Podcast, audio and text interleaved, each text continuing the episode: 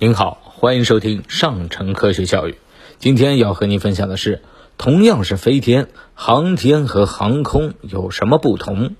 航天和航空都是人类的飞行活动，那么这两者有什么不同呢？要搞清楚航空航天，必须搞清楚两个基本概念：大气层和卡门线。首先，我们来了解一下什么是大气层。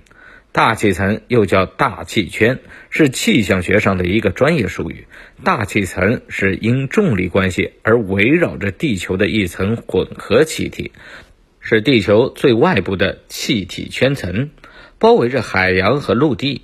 大气层的成分主要有氮气，占百分之七十八点一，氧气占百分之二十点九，氩气占百分之零点九三，还有少量的二氧化碳、稀有气体。和水蒸气，大气层的空气密度随着高度的升高而减小，越高空气就越稀薄。接下来我们来了解一下什么是卡门线。卡门线是以二十世纪伟大的航天工程学家冯·卡门的名字命名的。冯·卡门被誉为航空航天时代的科学奇才，中国航天之父钱学森就是他的高徒。飞机之所以能够飞上天。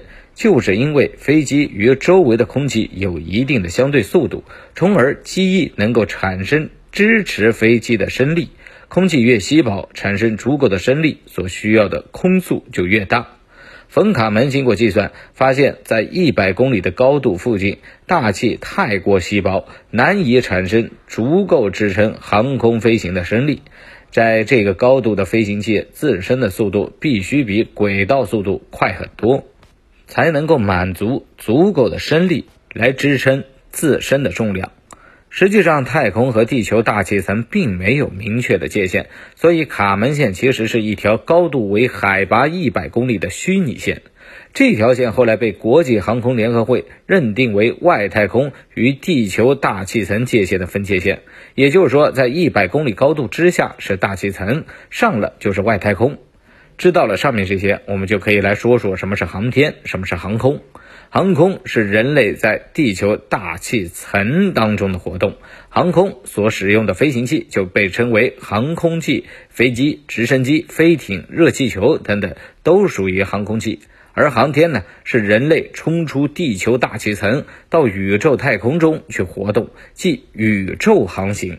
它所使用的是航天器及其运载火箭。